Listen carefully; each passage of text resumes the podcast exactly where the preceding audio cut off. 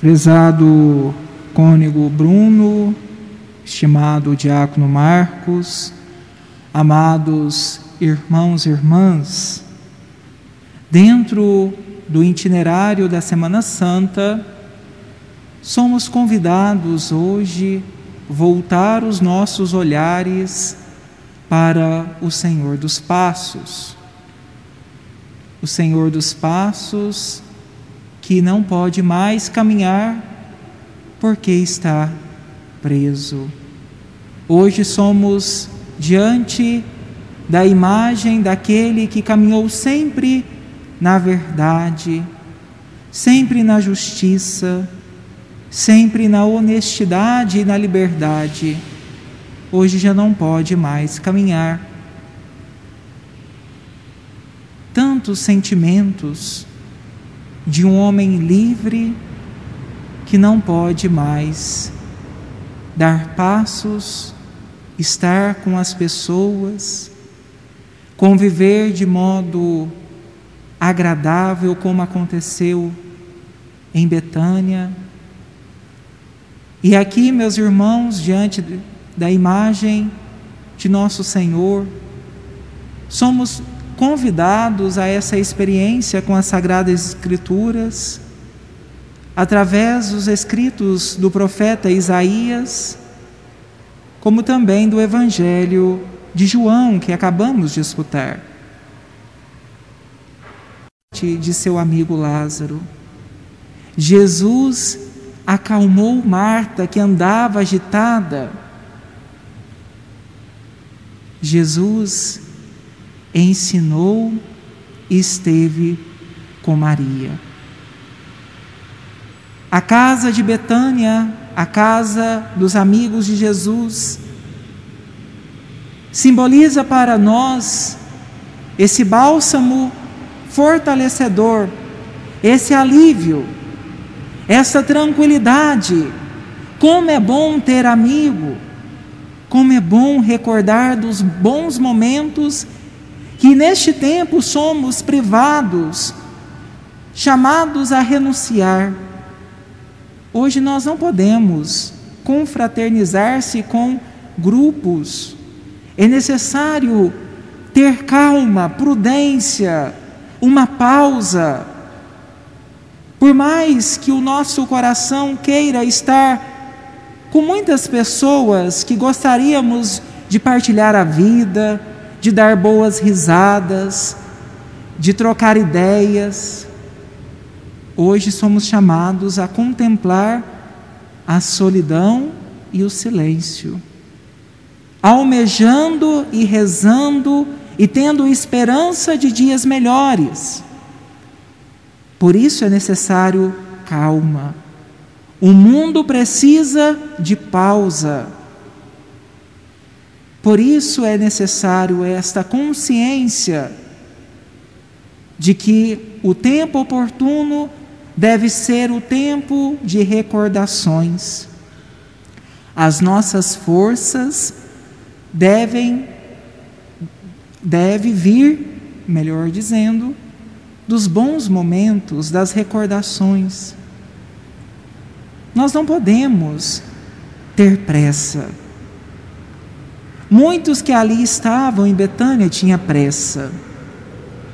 Judas Iscariotes tinha pressa de ver o lucro, de render aquilo que tinha. Até critica Jesus. Por que deixou que esta mulher lavasse os seus pés com um perfume caro? Seria melhor tê-la vendido e dado aos pobres. Mas ele não falava isso porque queria ajudar. Porque dentro do seu coração existia o individualismo, estava corrompido, fragmentado. Como é difícil, meus irmãos, quando nós somos individualistas. Jesus mostra que na casa de Betânia, naquele, naquele vilarejo, naquela confraternização, nas boas recordações que ficariam, aquele povo também iria recordar depois que Jesus tivesse sido crucificado. Jesus estava subindo para Jerusalém. Jesus estava caminhando rumo à sua paixão. Não tinha mais volta.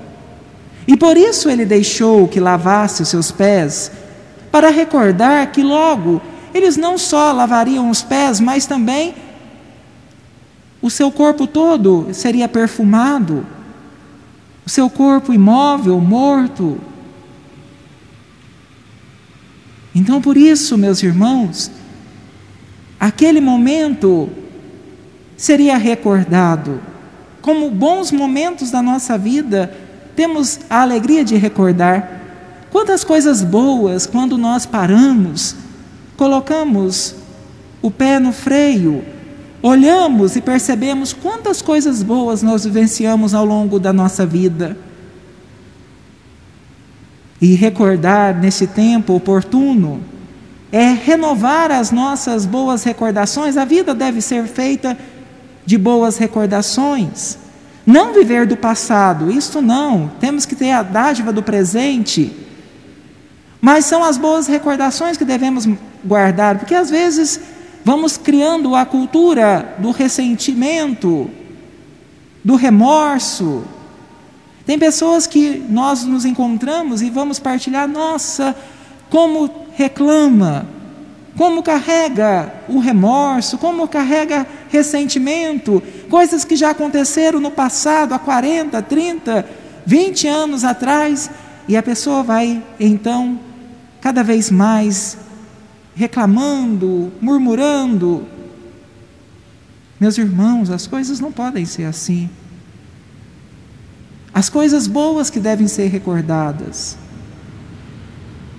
E Jesus, nesta noite que contemplamos sua prisão, no silêncio do cárcere, enquanto esperava para ser então flagelado, condenado, Quantas boas recordações passou em seu coração?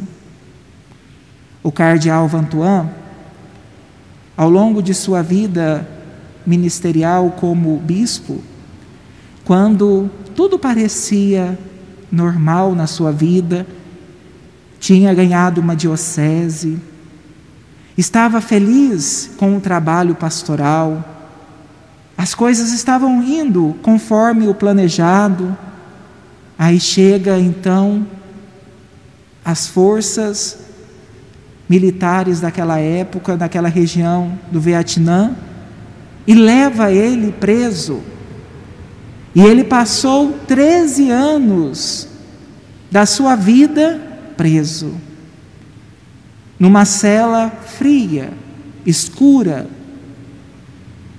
E ali, meus irmãos, sem poder representar nenhum símbolo da sua fé, tudo às escondidas, porque não era permitido nenhum símbolo. A cruz, a Eucaristia, nada poderia ser visível. E ele não deixou que a sua fé acabasse, que chegasse ao desespero. E dentre desses 13 anos de cárcere, Oito anos foi na solitária. E no seu testemunho, chamado, que virou depois uma obra, Testemunhas da Esperança, ele relata que ele sobreviveu da fé experimentada no meio do povo. Recordou todos os momentos felizes, todos os momentos oracionais a sua, o seu contato com a palavra de Deus. E ali no pequeno papel, ia escrevendo, ia recordando da palavra de Deus.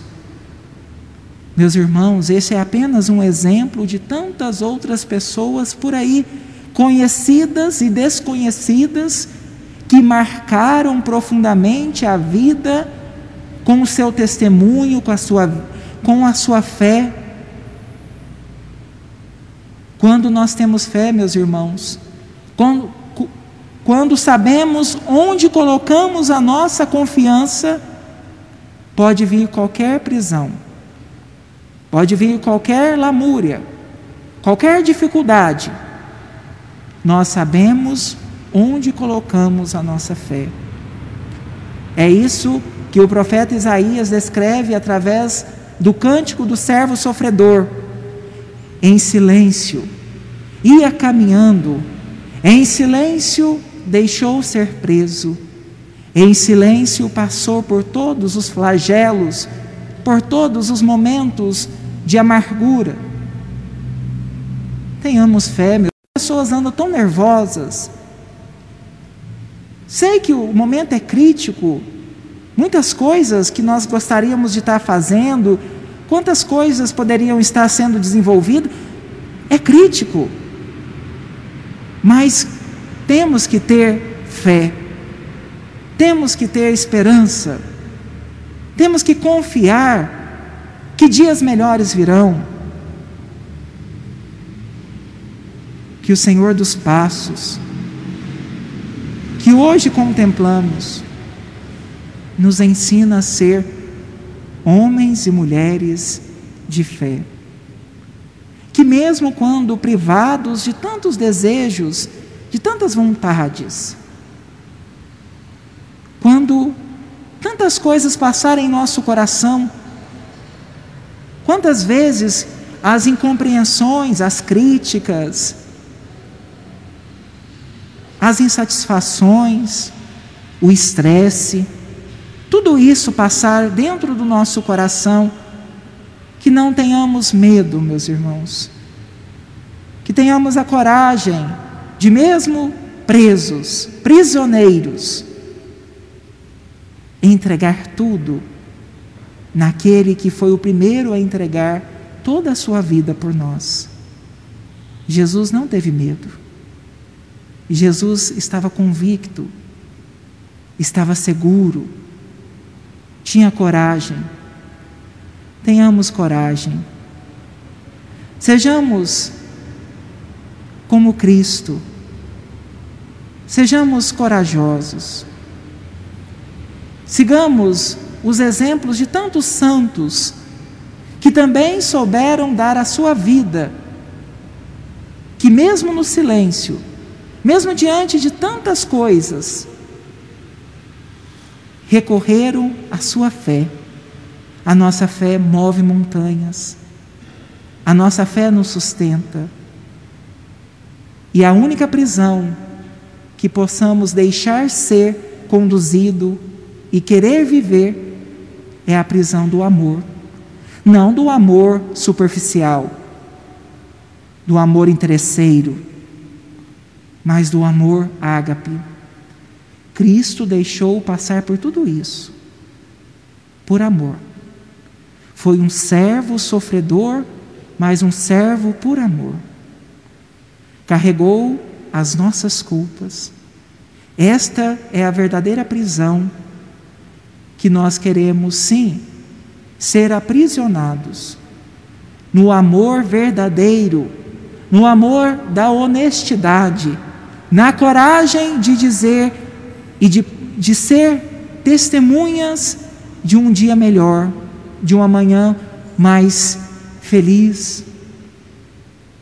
Por mais que às vezes nós contemplamos no jornal, seja impresso ou pela televisão, nas redes sociais, cada coisa, cada crime, cada situação, cada cenário triste, isso não pode nos abalar. Somos o instrumento do Senhor. Somos essas testemunhas que levam a todo mundo, testemunhas que levam o amor, a boa nova, que anuncia com coragem. Se nós não podemos fazer muitas coisas, meus irmãos, façamos o básico. O básico começa dentro de casa, com aqueles que que você tem dificuldade. Seja verdadeiro anunciador da boa nova. Jesus nos ensinou. Jesus nos fez os seus instrumentos. Sigamos os seus passos. Anunciemos o verdadeiro amor. Que assim seja.